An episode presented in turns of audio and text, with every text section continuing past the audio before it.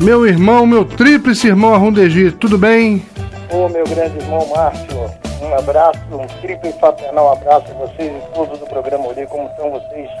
Tudo em paz, meu irmão. Arrundegi, todos nós estamos acompanhando a Jornada Mundial da Juventude e estamos impressionados com a quantidade de jovens do mundo inteiro que vieram participar do evento aqui no Brasil. Parece que são mais de 170 países. Enfim, quero te perguntar o seguinte, meu irmão: por que o candomblé não consegue mobilizar seus jovens nessa mesma proporção? Bom, é, para começar, eu acho que existe um pouco da falta de união do povo do candomblé primeiramente as pessoas já prejulgam as outras pessoas, infelizmente acontece isso. A gente poderia ter um pouco mais de união para poder fazer isso. E tenho certeza que com essa união, sem um pré-julgamento antecipado das pessoas, quem quer que seja, a gente poderia fazer uma, uma, uma grande campanha com os nossos jovens, com os adeptos do candomblé. Agora, você acha que o jovem católico é mais politizado? Não, não acredito que seja mais politizado, mas eles lutam em cima de uma fé, de um, de um, de um ídolo, que é o Papa, hoje em dia. É, o meu respeito ao Papa Francisco, ele é uma pessoa que ele tem cara de Papa. Então, ele, é, Essa é boa. Tem, tem, tem sim. Tem aquela carisma, tem. é uma pessoa simples, humilde. É isso que a igreja estava precisando. Uma pessoa que fosse resgatar a humildade da igreja, aquilo que a palavra, que o, o Jesus, na palavra dele, pregava dentro da igreja. Agora, Rondegi, você acha que o poder centralizado da igreja católica facilita esse tipo de evento, como a Jornada Mundial da Juventude? É, sim, apesar que essa jornada ela vem bancada pelos governos e pelo, uma parte pelo clero, mas a maioria pelo governo. O que acontece que a força que a igreja está tendo hoje, está sendo resgatada hoje, está dando aberturas, novas aberturas. E os jovens estão entrando. Como ele disse, muito bem dito, que ele é um cara muito bem politizado, é um, é um, é um, um homem muito inteligente, e ele pegou na base da, da, da, do que falta à igreja, os jovens. Então ele disse, Jesus acredita no jovem. Como Xangô acredita no jovem, como Ogum acredita no jovem, como os orixás acreditam no povo jovem, só que às vezes, por a falta de informação dentro dos terreiros, por informar, por fazer tipo uma cartilha para dizer quem são os nossos orixás, para mostrar na realidade o que é o candomblé, se falta isso. Você veja só, a Jornada Mundial da Juventude começou há 20 anos atrás. 20 anos. Esse evento iniciou ainda com, com o pontificado do Papa é, João Paulo II. Naquele momento, a Igreja Católica percebeu que estava perdendo espaço entre os jovens no mundo inteiro e investiu nesse evento como uma espécie de estratégia. Você acha, Arrondegi, que o candomblé precisa ou deve adotar também alguma estratégia para aumentar seu número de fiéis? Meu irmão, qual foi a religião que cresceu sem política?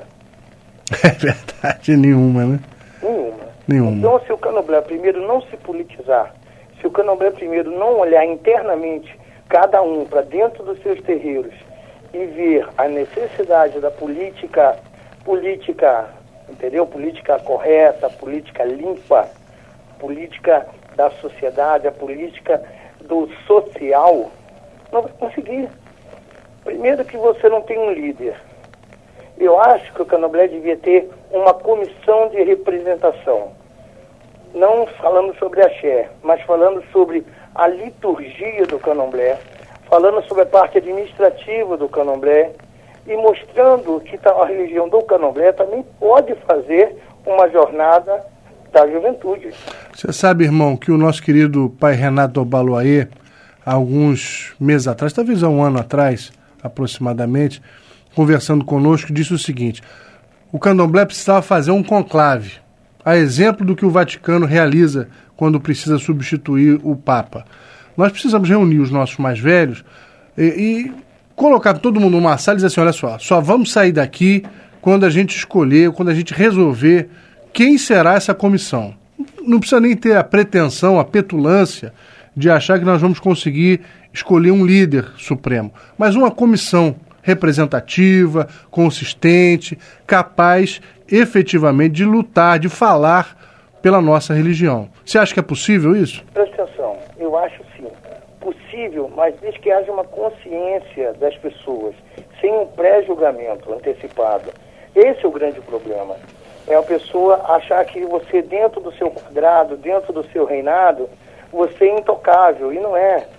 Nós precisamos realmente de política, mas uma política como você fazer um conclave, eu acho que você deveria reunir cabeças pensantes. As idades de santo, como no candomblé, nós temos uma religião hierárquica, nós vamos respeitar os nossos ancestrais, vamos respeitar os nossos mais velhos, mas a gente tem que olhar também as pessoas novas que têm alguma coisa para falar. Pessoas novas que são inteligentes, não é dizer que colocar, vamos colocar uma pessoa mais velha, uma pessoa barra, para ter a representação.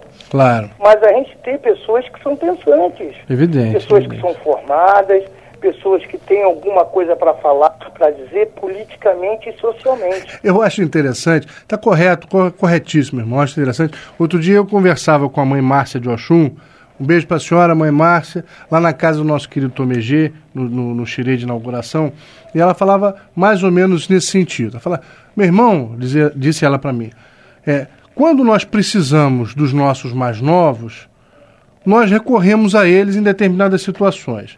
Quando os mais novos têm que dar opiniões que são pertinentes, a gente manda eles calarem a boca porque não tem tempo de santo. Aí ela deu um exemplo. Quer ver uma coisa? Se eu tiver no meu barracão e passar mal, se eu tenho um filho que é Bian e é médico, é claro que eu vou chamar. Ou vai dizer assim, não, não tem tempo de santo para cuidar da mãe de santo. Não é? Na hora do sufoco, cada um sabe onde o seu calo aperta. E não é, é ou não é? É verdade. E por que, que a gente não pode aproveitar esse mesmo médico, esse mesmo certeza, professor, para dar opiniões, sugestões é. pertinentes à reunião, à, à religião? Isso. Nós estamos tendo terreiros advogados, médicos, juízes, militares, nós temos pessoas formadas, doutoradas, e que têm alguma coisa para nos mostrar. Não é dentro da liturgia, mas dentro da parte administrativa.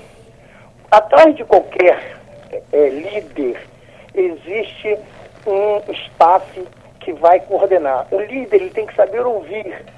Ele não tem que mandar. Ele tem que ouvir. É verdade. Ouvindo, ele vai saber o que fazer ele tem que chegar uma pessoa e dizer assim, não vá por aqui, vá por aqui. Ele tem que ouvir aquela pessoa, porque aquela pessoa é preparada para dar assistência a ele, para que ele vá naquele caminho e aquelas pessoas sigam ele. Em todos os sentidos, inclusive o assessor para dizer não vá. Isso, ele tem que ouvir. Não. não é? Por exemplo, a, a, a própria segurança do Papa, a Guarda Suíça, eles ficaram perdidos, mas na hora H, eles tomaram atitude de dizer, não, é por aqui, é por aqui, o Papa vai por ali. Porque é uma responsabilidade. Então, nós temos que ouvir, sim, o líder tem que ouvir. Então, dentro dos terreiros, pode ter pessoas novas, iniciados, mas com uma estrada de bagagem muito grande que vai ser muito importante claro. para o culto, para a religião. Pois é, agora... E é isso que as pessoas têm que ouvir. Essa coisa é, ah, você não tem tempo de santo para saber, ah, não chegou a sua hora.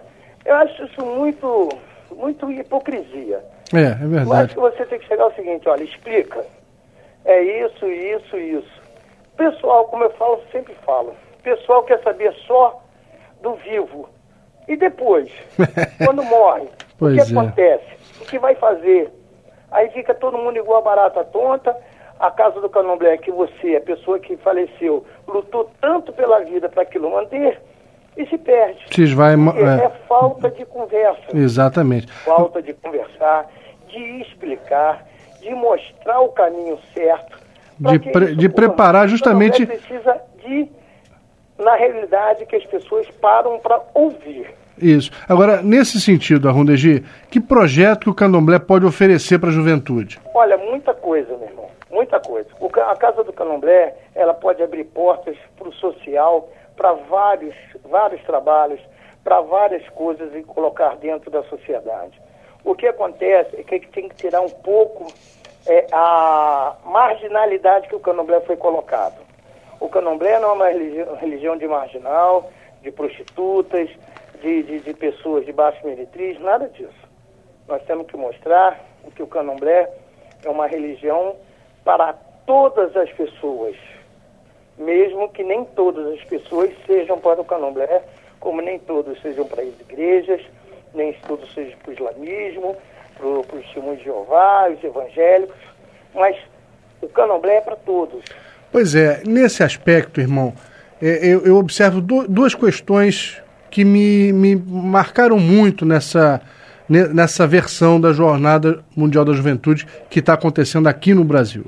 Primeiro aspecto, a questão do aumento de fiéis. A Igreja Católica percebeu que ao longo desses 20 anos em que são realizadas jornadas como essa, eles têm crescido em número de adeptos, de fiéis, nas idades mais jovens. Bom, primeira questão.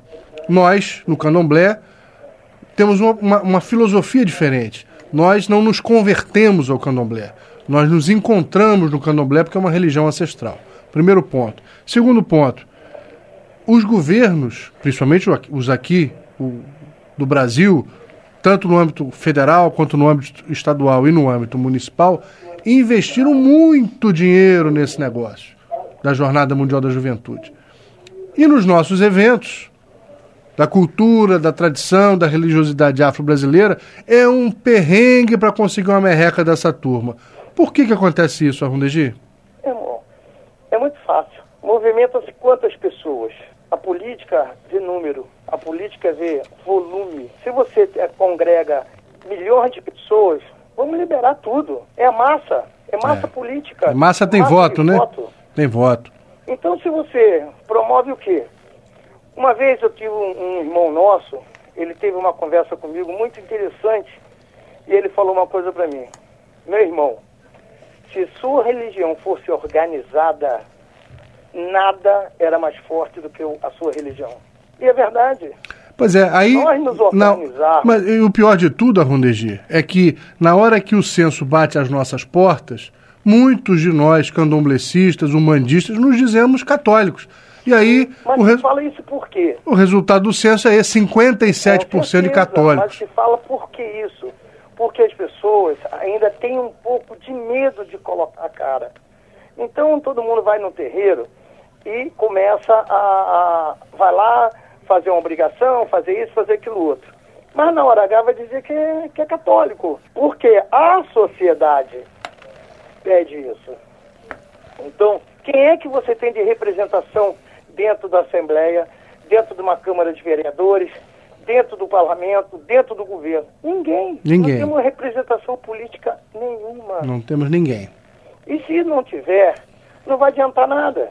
E enquanto, em contrapartida. Mesma coisa. Se e... você não, mesmo formando o irmão Marcelo Monteiro, formando um, um partido, um, um, se não tiver uma expressão política, não vai adiantar nada. É, em contrapartida, na Comissão de Direitos Humanos da Câmara Federal, dos 18 componentes dessa comissão, 10 compõem a bancada evangélica. Aí fica Sim, difícil. Porque a né? bancada evangélica hoje é a terceira maior bancada do governo. É, do, do aí fica do, difícil. Do, do, Senado, do governo. É. Mas enfim, meu tríplice irmão Arrundegi, como é que tá o frio aí em São Paulo? Meu irmão, aqui tá chovendo e tá dando 5 graus. 5 graus? 5 graus. Eita ferro. Então, um, desejo para você, meu irmão, uma boa noite. Muito, Muito obrigado, obrigado pela sua participação. Obrigado, um beijo para minha cunhada, mãe Cris. Ela está ouvindo, todos ouvindo você. Então, um beijo para ela, respeitoso, para todos os irmãos de Axé. Obrigado. Obrigado pela participação de vocês no programa Ori, pelos comentários sempre pertinentes e inteligentes. Muito obrigado.